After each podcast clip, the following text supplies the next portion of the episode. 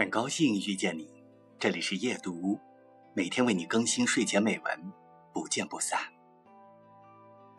我们曾经以为现在不努力，以后还有机会弥补。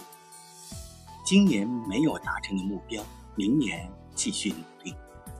我们以为十几岁、二十几岁的时光很长很长，长到永远都不会过去。可其实很多通往成功的大门。